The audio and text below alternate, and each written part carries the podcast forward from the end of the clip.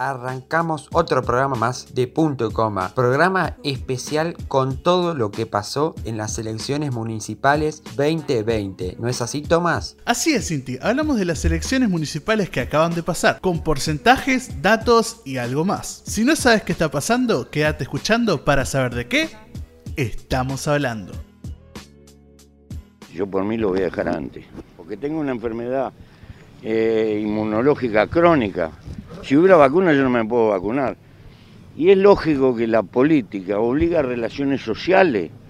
Si me tengo que cuidar, no puedo hablar, no puedo ir a un lado, no puedo ir al otro, soy un mal senador. Este, y, y como tal, me encanta la política y no quisiera irme. Pero más me encanta la vida.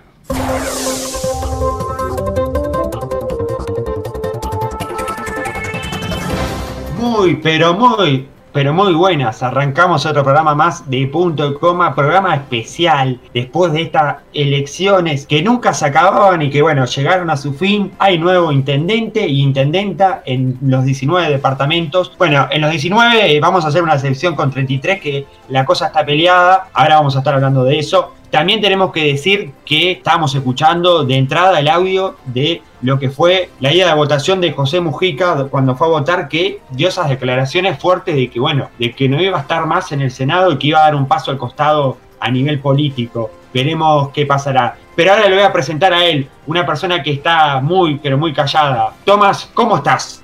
Muy bien, muy bien. Estoy acá, tranquilo, eh, bastante callado. Muy, ¿sí? muy callado está, pobre. Sí, sí, bastante callado porque, porque estoy ahí tratando de que punto y coma siempre salga, ¿no? Hasta ahora vamos bien, bastante bien. Exactamente. Eh, ¿Dónde te, te, tocó votar? Eh, a mí me tocó votar acá en, en una escuela en, en Solimar. No, en Solimar. ¿Cerca de, cerca de tu casa? En Lomas de Solimar. Eh, un poquito más lejos. Pero, pero sí. Fue tranquilo igual. Bastante, todo respetando, bastante tranquilos. Una cosa que sí voy a decir. Sí. Eh, no sé si a vos te pasó que cuando fuiste a votar, supongo que fuiste a votar con tapaboca, ¿no? Como sí. nos dijeron a todos. Yo fui a votar con tapaboca, mostré la credencial y me hicieron sacarme el tapaboca para mostrar la cara. ¿Eso se le hicieron hacer a todos? Eh, supuestamente eso estaba, estaba previsto a mí, no me lo hicieron hacer. Pero bueno, a mí me pasó algo que yo siempre voto a las 8 de la mañana. Eh, mi circuito es un circuito variado porque hay gente joven como también hay gente que le trasladan la credencial y entra a mi circuito. Cuando llegué a las 8 y 10 no estaba abierta, eh, no estaba abierto la mesa de votación y los facilitadores, que eran los suplentes de la, de la mesa de votación, habían hecho una fila sola entonces era mucha gente que después tuvieron que dividir por circuitos y justo mi circuito era el que más tenía, así que estuve media hora para votar aproximadamente. Luego que entré al, al Politécnico de Utu, que es acá en Paysandú, donde voté, que es en, en la terminal vieja, luego que entré ahí, eh, tuve que esperar dos minutitos, entré y salí. Eso sí, me, me exigieron ponerme alcohol en gel eh, cuando salí del cuarto. Al entrar al, al, al, local y a salir del cuarto, cuando terminé, me dieron el papelito y todo, me exigieron alcohol en gel, pero no, no me dijeron que me sacara el barbijo. Sí, no, no, por eso a mí me pareció raro, la verdad. Además digo, ¿cómo te vas a confundir la foto? Yo creo que era bastante obvio, pero bueno, está. Exacto, y también, bueno,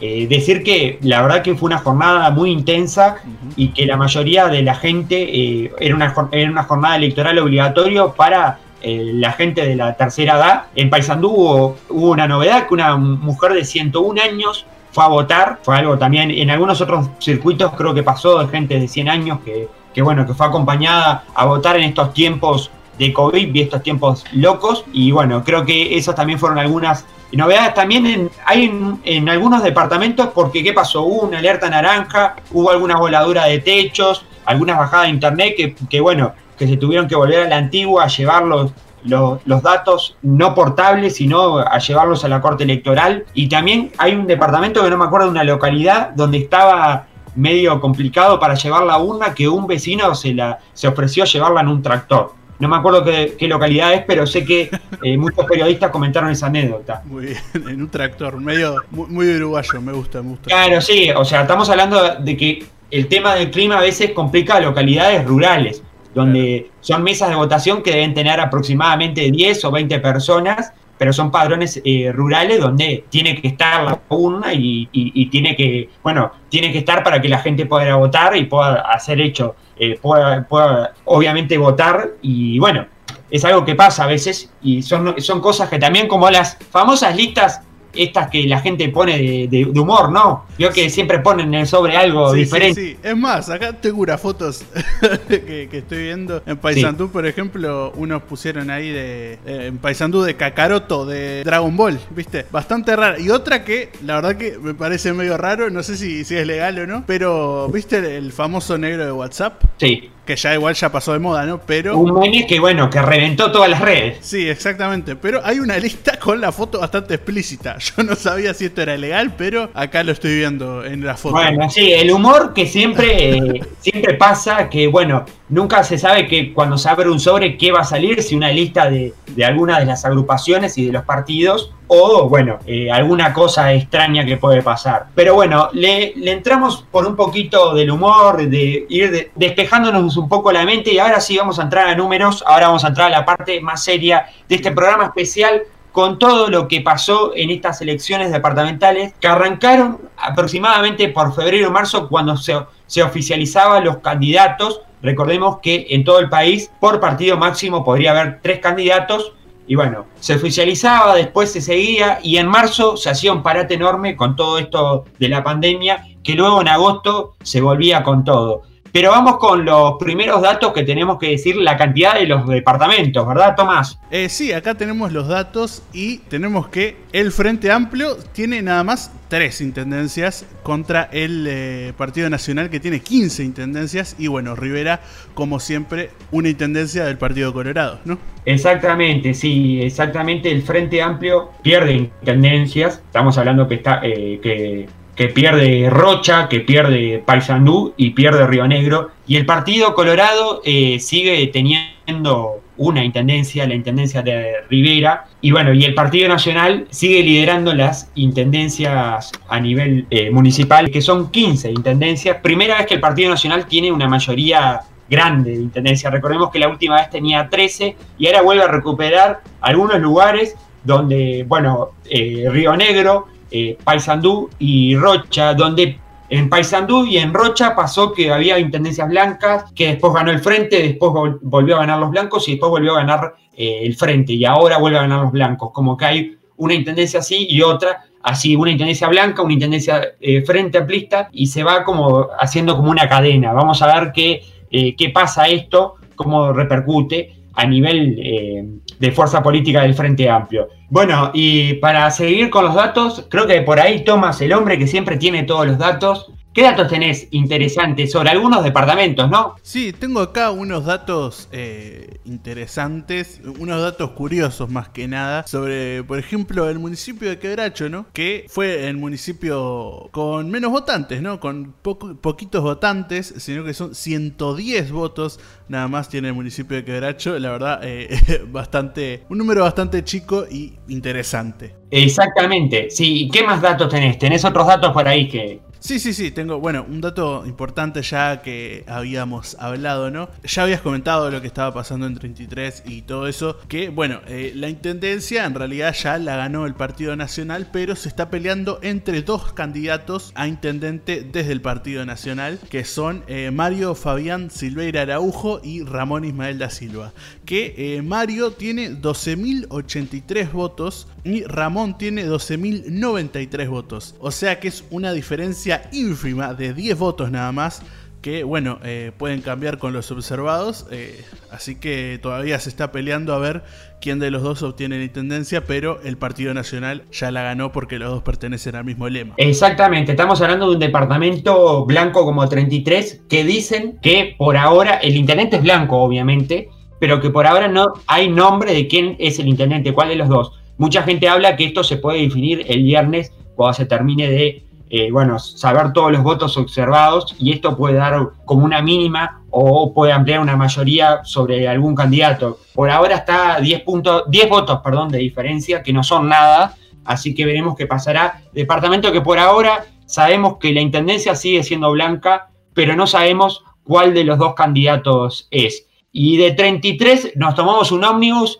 y nos vamos para San Carlos. Primero pasamos, entramos al departamento de Maldonado, pasamos por San Carlos. San Carlos, una de las ciudades, eh, después de Maldonado, de las ciudades más grandes que tiene el departamento de Maldonado, bastión del Frente Amplio, eh, Frente Amplio que Maldonado eh, vuelve a perder y muy feo. Recordemos que el Frente Amplio tuvo intendencias frente amplistas, tuvo incluso hasta tres diputados y en las elecciones pasadas eh, pierde uno de los diputados en las elecciones nacionales, también logra fortalecer una línea en, Maldonado donde el Frente Amplio no era fuerte, que era la línea más radical o la línea eh, más tirando a lo que es el MPP, donde sacan por primera vez el MPP, gana una banca, Maldonado. Y bueno, y en las intendencias se venía, eh, se venía un panorama muy complicado para el Frente Amplio. Sabemos que a nivel departamental la pelea estaba entre Rodrigo Bla candidato de Sartori contra Enrique,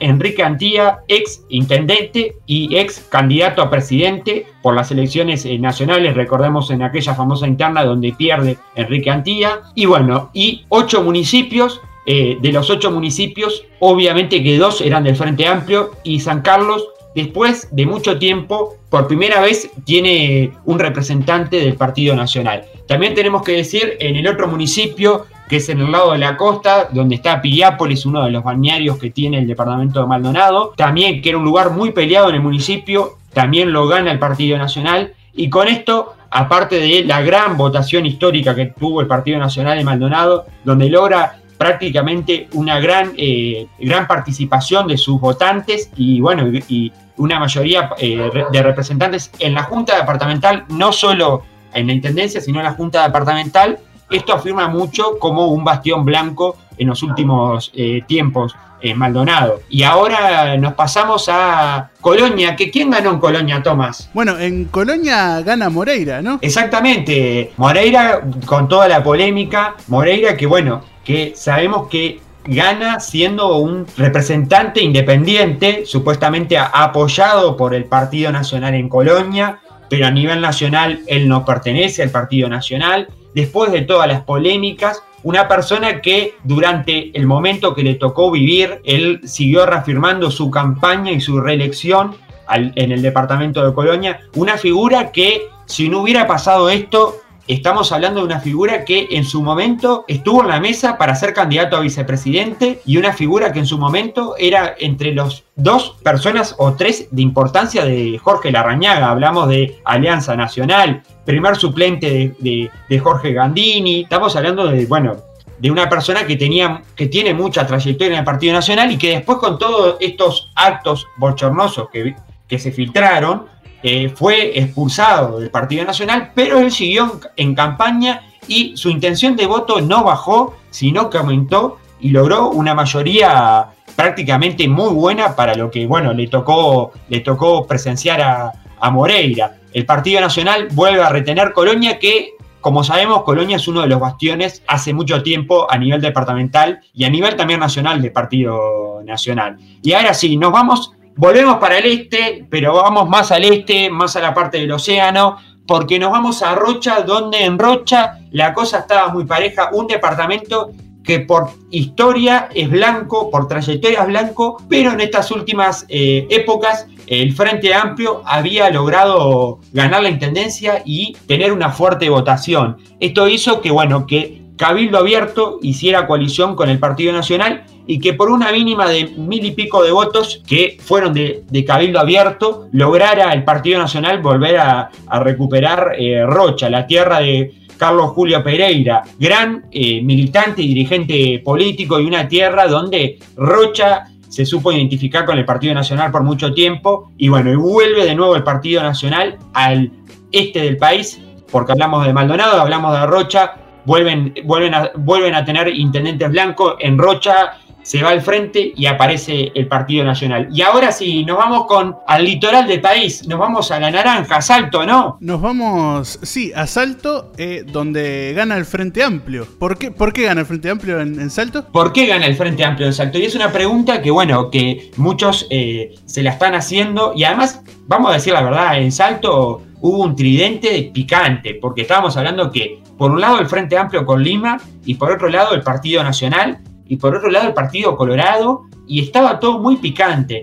Eh, muchos dirigentes políticos eh, a nivel nacional aludieron que, bueno, y también algunos encuestadores y algunos politólogos, de que si se hubiera armado una coalición, el Frente Amplio no hubiera ganado en el departamento de, Salto, donde vuelve a ganar Lima, ex intendente, donde vuelve a ganar el Frente, un lugar que, bueno, que fue por momentos del Partido Colorado con Coutinho que quería recuperar y no pudo, y el Partido Nacional también quedó ahí, también con una coalición entre medio, porque la coalición no fue entre los tres partidos, como se ve, como se vio en Montevideo, eh, Cabildo Abierto, Partido Nacional, Partido Colorado, sino esta vez fue entre Cabildo Abierto y Germán Coutinho, dejando por fuera el Partido Nacional, que tenía una leve ventaja sobre el Partido Colorado y Cabildo Abierto, pero igual no le alcanzó para ganarle a Lima y al Frente Amplio. Por eso el Frente Amplio retiene una tendencia que es importante para el Frente Amplio de 5 retiene una de las intendencias peleadas que era Salto. Y ahora sí, nos vamos a tu tierra, Tomás, ¿no? A Canelones.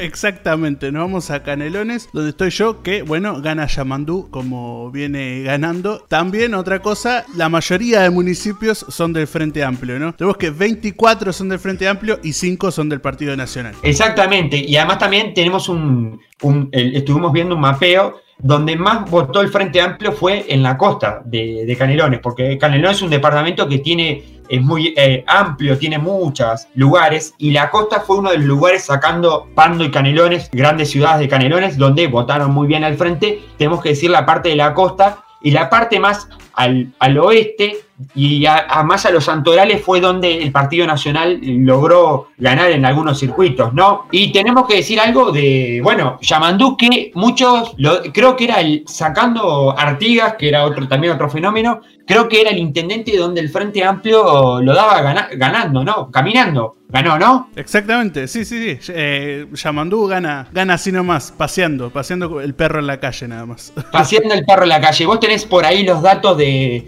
porcentaje de Yamandú, ¿no? Tengo el porcentaje de Yamandú acá en Canelones, que es un porcentaje del 50%. Eh, un montón, la verdad. Digo los votos exactos si querés, así que son 174.616 votos para el Frente Amplio y para Yamandú Orsi. Impresionante lo de Yamandú Orsi. Y acá eh, creo que se da un fenómeno eh, que, porque acá los politólogos hablan de tres fenómenos importantes en la política. Uno, tenemos que hablar de, este fenómeno que, lo, que es lo de Yamandú Orsi. Yamandú Orsi fue el primer candidato intendente que, sin tener datos oficiales, o sea, datos que avalen, o, una distancia de márgenes de error más grande, salió a dar un discurso que, bueno, candidato, electo, sabíamos que, bueno, pues ya tenía la mayoría, bueno, a ver, el discurso es, un poco a nivel departamental. Sin embargo, el discurso de Yamandú Orsi fue un discurso muy 2024, eh, muy a nivel nacional y no departamental, eh, como haciendo una proyección a 2024. Y algo que llamó la atención fue, eh, de fondo, la bandera uruguaya. Fue también, bueno, hablar de, que esta campaña se arrancó, se arrancó hace un año y hablar también de algunos puntos donde Yamandú eh, fue fundamental en el que el famoso voto a voto que participó en el equipo de Martínez y donde Yamandú eh, se, empieza a proyectar como un candidato sólido del Frente Amplio de las elecciones. Que ahora también nosotros, cuando vengamos para Montevideo, la capital, vamos a hablar de lo del Rafo, porque también es un fenómeno a destacar. Bueno, y ahora, antes de ir a Montevideo, al plato fuerte, vamos a hablar del Rafo, vamos a hablar de la Montevideo, como dice el eslogan de campaña de Carolina Cose. Nos vamos a tomar un COPSA, pero antes de eso vamos a dejar acá dónde nos pueden seguir y cómo nos pueden encontrar, ¿verdad, Tomás? Así es.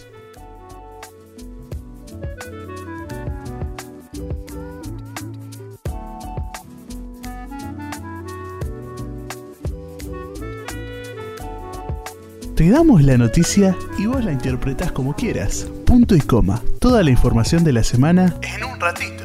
Seguinos en Twitter, arroba punto y coma uy.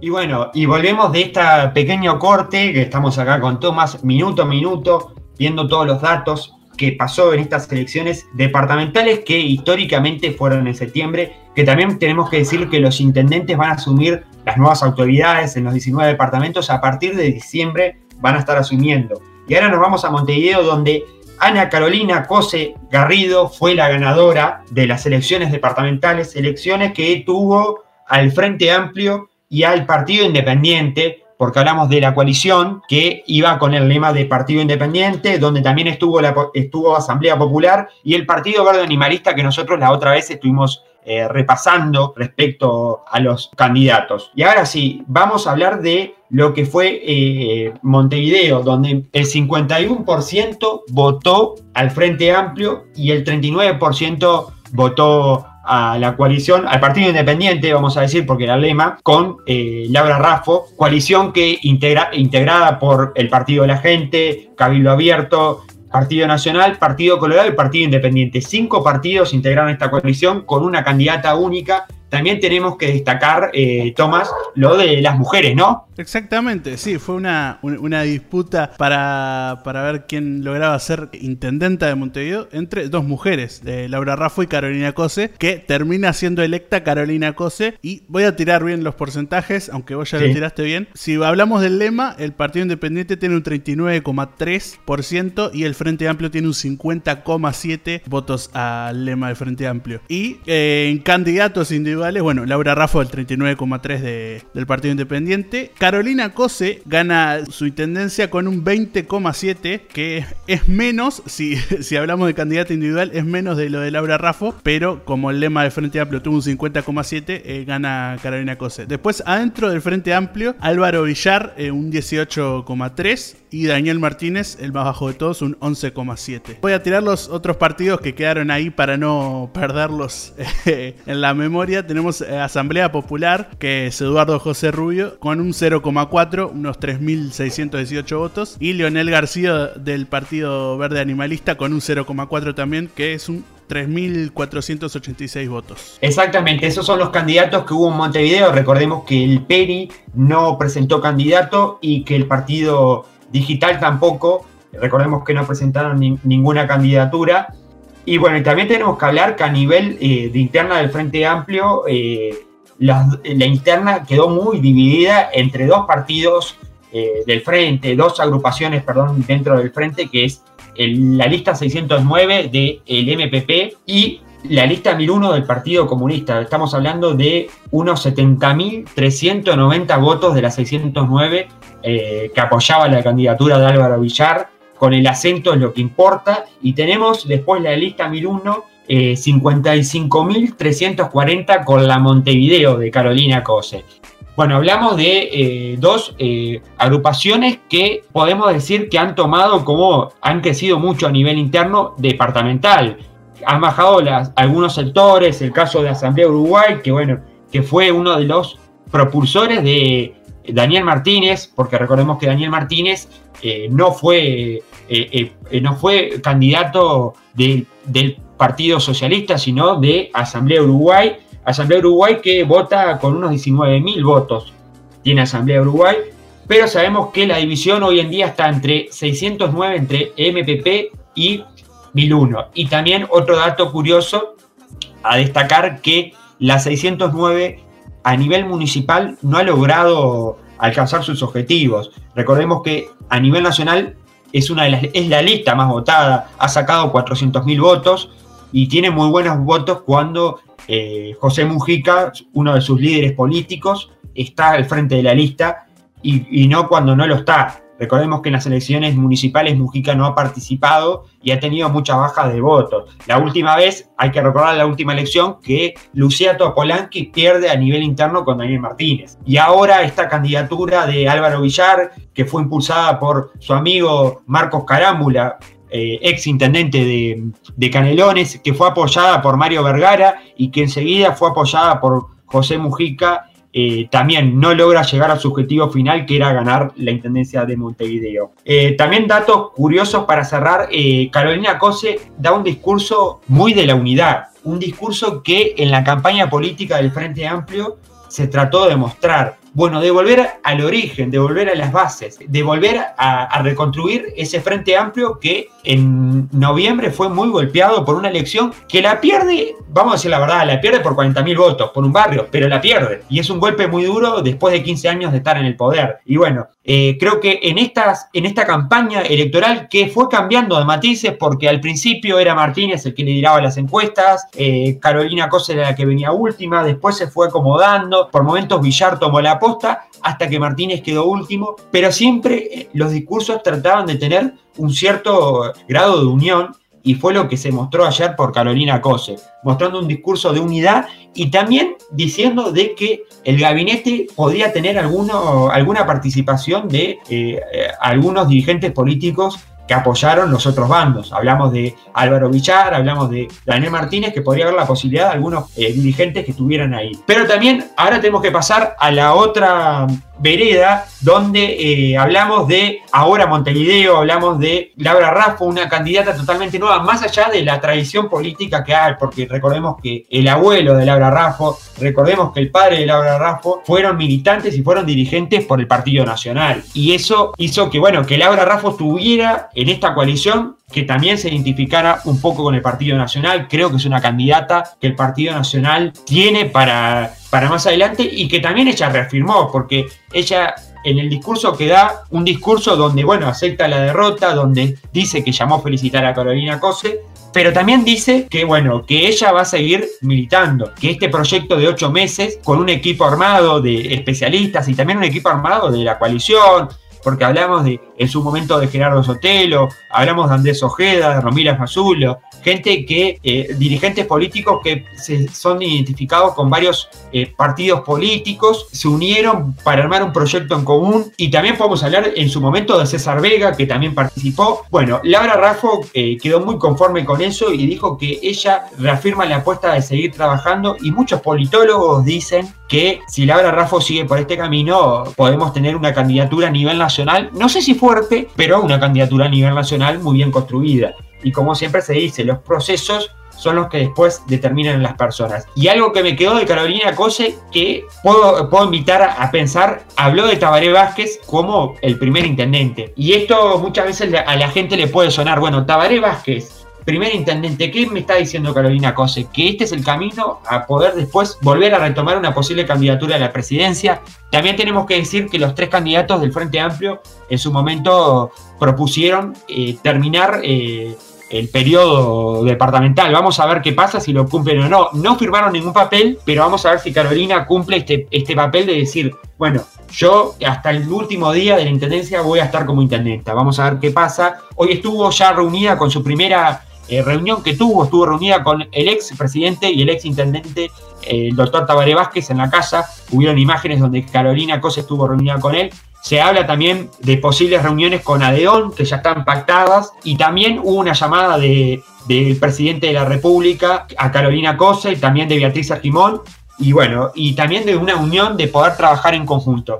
Y ahora para cerrar, eh, nos quedan los municipios, Tomás. Nos queda eh, los municipios, recordemos que Montevideo, ocho municipios, de los ocho municipios, en las elecciones pasadas, el Partido Nacional se había hecho eh, había ganado, perdón, eh, dos municipios, hablamos el CH, eh, municipio que agrupa toda la zona de Punta Carretas hasta Buceo, y también el municipio E que va de la zona de Malvin hasta Carrasco. Nuevamente el Partido Nacional logra tener esos dos municipios con la reelección de una persona que no estaba en los libretos pero que en el final apareció como para darle un poco más de eh, tranquilidad al Partido Nacional. Hablamos de AP, de ABT, como lo conocen mucho, AP que fue electo diputado por el Partido Nacional y que eh, también era jefe de campaña de Laura Raffo. AP apareció después de haber dos candidatos, uno de los candidatos eran Andrés, después, perdón, de haber ocho candidatos por la coalición, pero en el Partido Nacional, que era el, el partido que lideraba la intención de votos a ganar el municipio, recordemos que estaba Andrés Burca y estaba el arquero, ex arquero de Nacional, más conocido como Superman, Jorge Cedé, y por el lado del Frente Amplio, el Frente Amplio empezó a hacer campaña en febrero con una candidata que, si vamos a los, a los municipios, era una persona que muy conocida a nivel interna Frente Amplio. Hablamos de Ivonne Pasada, eh, que fue diputada y senadora por el Frente Amplio y que bueno, y que iba a ser la batalla para lograr ganar eh, ese municipio difícil que, que no lo pudieron ganar y que bueno, y que sigue siendo del Partido Nacional. Pero la noticia la dio, valga la redundancia, Estuvimos hablando de Montevideo olvidado, Montevideo olvidado sí, Montevideo olvidado no, Montevideo olvidado las pelotas. La dio parte de lo que denominan el Montevideo olvidado. Hablamos del municipio F, un, municipio que abarca una conjuntura de, primero, de los barrios más lejanos del centro de Montevideo y de barrios con, que tienen mucho eh, contexto crítico. Hablamos de Bella Italia, hablamos de Punta Rieles, hablamos de Camino Maldonado, varios barrios que, bueno, que son eh, barrios que siempre están ahí por el contexto Y el que ganó, para que lo conozcan los que nos están escuchando, a Municipio F es, un, es, eh, es una persona que ganó por el Partido Nacional, la lista 71, es una persona del barrio, obviamente, Recordemos que en los municipios una de las condiciones, la persona tiene que votar en la zona, tiene que votar en el municipio. Hablamos de Juan Pedro López, de 49 años, vecino de Punta de Rieles, comerciantes, un, comerciante que tiene un local de fiestas, eh, pobre, debe estar pasando mal en este momento, pero un local de fiestas y que bueno, que era una persona del barrio que había sido concejal por el Partido Nacional y que logra después eh, de mucho trabajo, porque él habla que esto lo empieza a proyectar hace tres años, eh, logra ser eh, alcalde de este municipio que lo tenía la 609, este municipio, y ahora lo tiene el, Partido Nacional con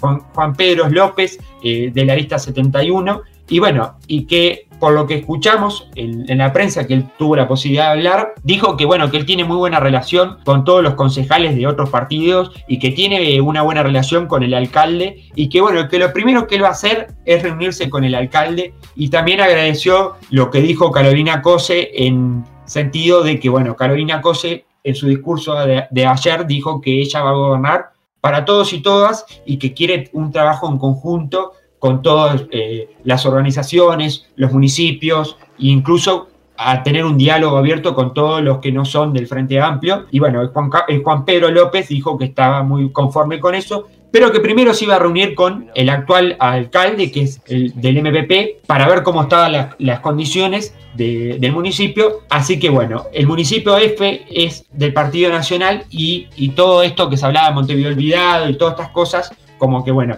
llenó un poquito, eh, que llegó un poquito a que el Partido Nacional gana. También se dice que algunos politólogos dicen que el Partido Nacional gana por, un, por los votos al municipio, pero que a nivel departamental no, el Frente Amplio no pierde votos. Se dice que, que, la gente que votó al Frente Amplio en esos lados no votó municipio y que los de, la coalición o Partido Nacional votaron a las municipales, pero también votaron municipios, que se dice que por ahí es la explicación que se encuentra. Esas son las primeras explicaciones que se dan, obviamente que hay que ver después todo el proceso electivo. Por acá tenemos los datos de estas elecciones eh, municipales, terminamos que anda Montevideo, en cualquier momento vamos a hacer que anda Estados Unidos, ¿no? Uy, eh, muy buena idea, la verdad que me interesa ahí un poquito de política internacional.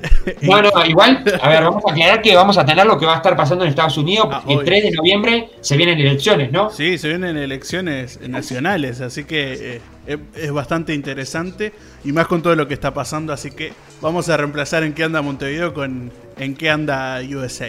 Eh, lo, dijo, ¿cómo? Repítalo, repítalo porque usted lo dijo bien. ¿En qué anda USA? Me gusta, sí, también. Es un, muy buen nombre. Usted lo dijo muy bien. Eh, yo después quiero que usted me tire proyecciones, cómo la ve atrás, eh, cómo lo ve atrás después, porque Muchos me están diciendo que se está quedando sin con los dos pies afuera de la Casa Blanca, ¿no? Y sí, pero también voy a ser honesto. Joe Biden no me parece la mejor opción, pero creo que va a ser la, el ganador. Así que eso lo vamos a ir viendo después. También otra cosa que vamos a ir viendo, hay una prórroga para TikTok, hablando de Estados Unidos. Uy, ¿qué pasó con eso?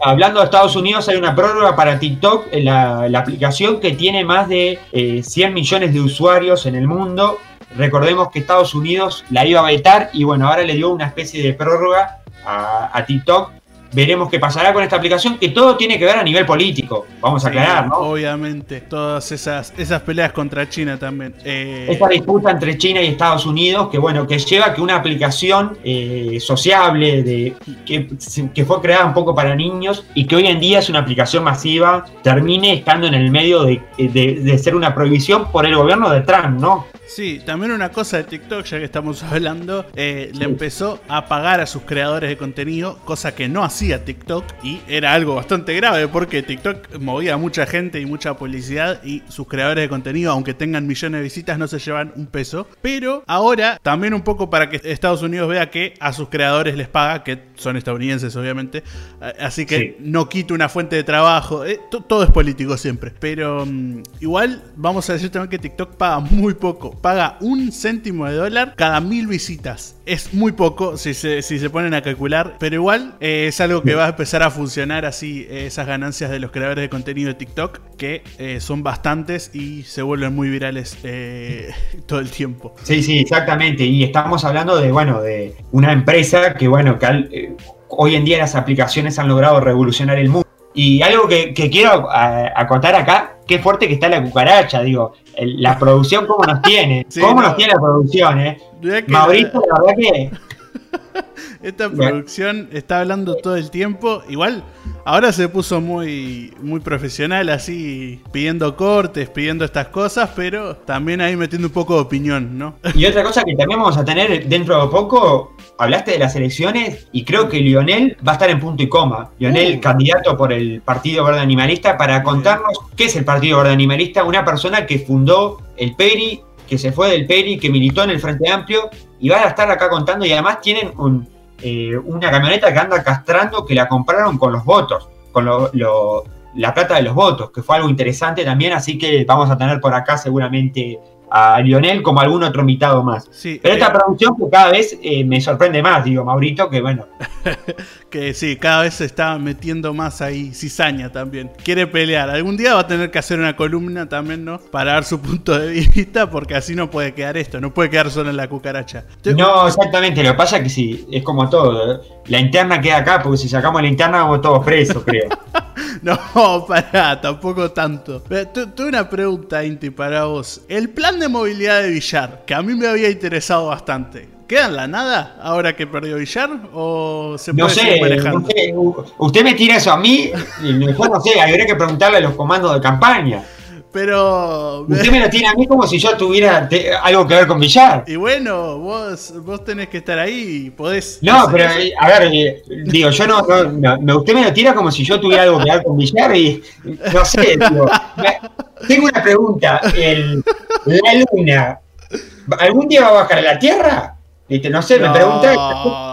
No, no, no, no. Vos podés, vos podés investigar ahí, ¿no? Yo, yo digo porque de verdad me había gustado un poco ese plan. Era, era interesante, innovador. No sé si era posible en Uruguay, pero bueno, eso. habría que preguntarle al comando de campaña de Villar. Y bueno, ¿conseguís a Villar? ¿Lo conseguimos para entrevistado en punto y coma? Podría ser, podría ser. Digo, podría venir Villar a hablar acá. Digo, acá tiene el micrófono. Estaría muy bueno. Podría venir Álvaro Villar a contarnos, bueno, en qué va a quedar eso. Supongo que, bueno, la Junta Departamental, eh, los ediles que hay, que son de que hay varios, va a haber varios ediles por, por los que apoyaron a Villar, supongo, y ediles del Frente Amplio, o bueno, también ediles del Partido Nacional que capaz que le interese, porque esto va más allá del, del partido, podrían capaz que plantearlo en la Junta y votarlo, no sé. Lo único que sé fue lo que dijo ayer Carolina, que obviamente que ella recalcó su campaña que bueno, que va, va a apostar el tema de la limpieza, el trabajo, en especial hincapié en el trabajo y el tema de los planes sociales que la Intendencia supuestamente va a dar. Vamos a ver cómo repercute esto y bueno, luego de 15 años el Frente vuelve a tener una Intendencia eh, en 35 años, pero después de 15 años vuelve a repetir algo que pasaba antes. Intendencia del Frente, eh, gobierno de... Eh, blanco colorado. Recordemos que el Frente Amplio tuvo 15 años en, el gobierno departamental siendo oposición. Y, ahora se vuelve a repetir esta vieja historia, recordemos Tabaré Vázquez, Mariano Arana, que bueno, que les tocó siendo eh, de la vereda de enfrente. Veremos qué pasará y también eh, veremos qué pasará a nivel nacional departamental cuando eh, se junten todos los intendentes y intendentas tenemos que volver a decir que lamentablemente hay una baja de eh, mujeres, porque otra vez se vuelve a repetir un panorama muy feo donde solo dos mujeres hay intendentas. Tenemos en, eh, perdón, tenemos en, San José y en Montevideo, así que eh, es un panorama feo que se repite. ojalá esto se pueda revertir y que pueda haber una paridad en los candidatos, candidatos y candidatas, que lamentablemente no lo hay. Y bueno, veremos qué pasará. Pero yo le digo, usted me hace preguntas, la verdad, le está, o sea, le, usted también está, está jugando con la producción. Digo, me, está pinchando la producción para hacer estas preguntas, pero. no, a ver, me encantó porque usted tiene un pie fundamental que es que Álvaro Villar eh, esté punto y coma. Sería fantástico todo Álvaro Villar. La, verdad que sería hermoso tener a, a cualquiera. A cualquiera, como puede ser a Laura Raffo. Me encantaría que Laura Raffo esté acá sentada y que nos diga eh, qué va a hacer a partir de ahora, va a estar en algún cargo del gobierno, va a estar, eh, va a estar trabajando desde la militancia para, bueno, generar eh, un proceso y llegar a ser candidata de algo. Estaría genial. o incluso traer a la, a la intendenta de Montevideo, recién ah, electa, Carolina Cose. Carolina Cose. Bueno, tampoco, no, no, nos olvidemos de Martínez, también que puede venir. Eh, eh, eh, las puertas están abiertas, si quiere venir, que venga, no, no pasa nada. Pero... Sí, no, las puertas están abiertas para todos, siempre lo decimos. Sí, sí, y, también, ¿cómo es? No sé si Laura Raffo después va a querer presentarse para candidata de presidencia en Partido Nacional 2024, ¿no? No sé, no sé qué piensa Laura Raffo, pero creo que a ella le, le, gustó, ¿no? Le gustó esto de es algo que también hemos visto en estos últimos tiempos que la política uruguaya necesita eh, dar más participación a las mujeres, como que se, rompe ese machismo o bueno, esa tradición de que, lo, que había mujeres, pero que los candidatos eran hombres,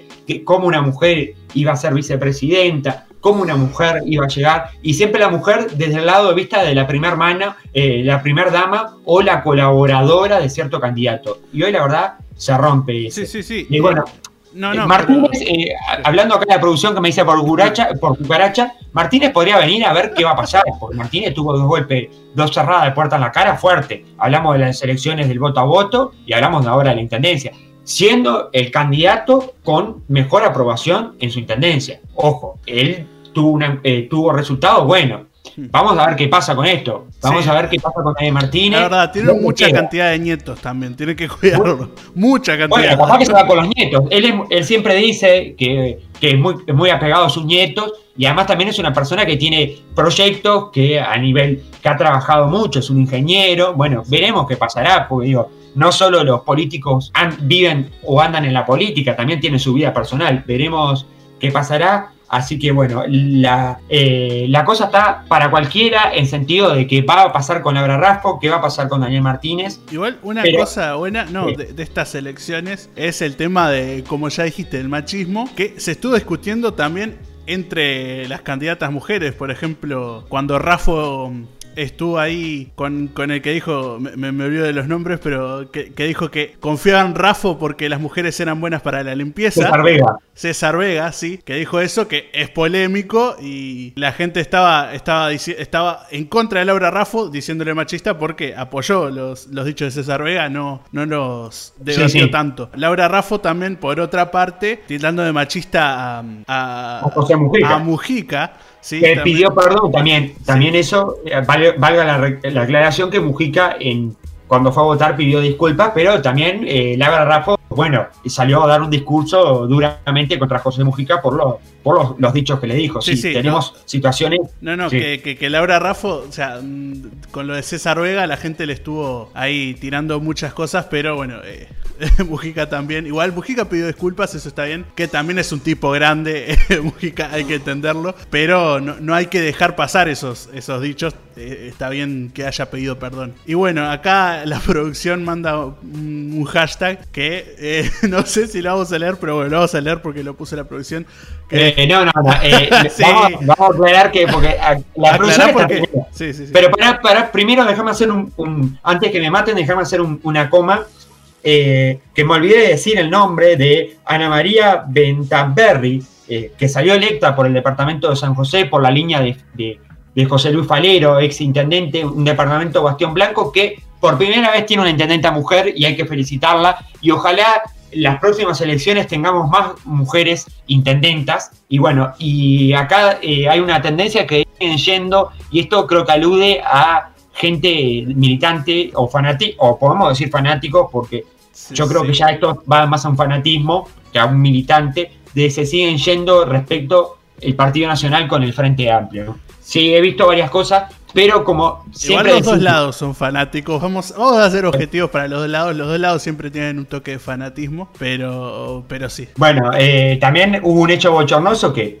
eh, aparte de que no tenía mucho que ver con, los partidos políticos, pero estuvo involucrada una, una persona que estaba repartiendo listas y bueno, lamentablemente no queremos que pasen estos hechos de violencia para ningún lado.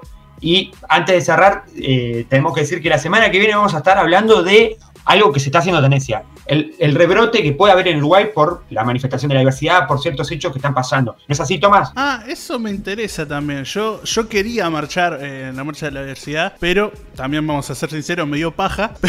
no, no, no iba a ir hasta Montevideo, soy de Salimar, digo. Pero también tenía entendido de que no se iba a hacer y al final he visto bastantes videos con mucha... Y vamos a estar hablando un poco de eso también la semana que viene. Vamos a estar hablando un poco, bueno, de hasta dónde está la libertad de cada uno uno de, bueno, de decir, eh, salgo, ya pasó lo del COVID, porque hubo un momento que, bueno, que la gente empezó, bueno, el COVID ya fue, el COVID, como dirían el dicho, son los padres, no sé cosas así. Vamos a estar hablando un poquito de eso, de lo de Estados Unidos y de alguna cosa más que pase en la semana y que sea tendencia. Con la producción de punto y coma se habla de que hay nuevas incorporaciones y que Mauro podría emigrar a otro programa de, radio. Eso me Pedimos a Mauro en vivo.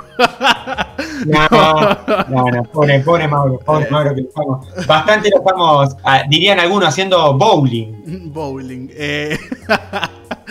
la verdad, viendo de vos, creo que es bowling ya. Iba a hablar también de. No, una cosa que era de opinión, pero era. Es mejor para. Lo vamos a dejar para la semana que viene. Que vamos a hablar de esto de las manifestaciones y también de otras más noticias que salgan al, correr de la semana, ¿no?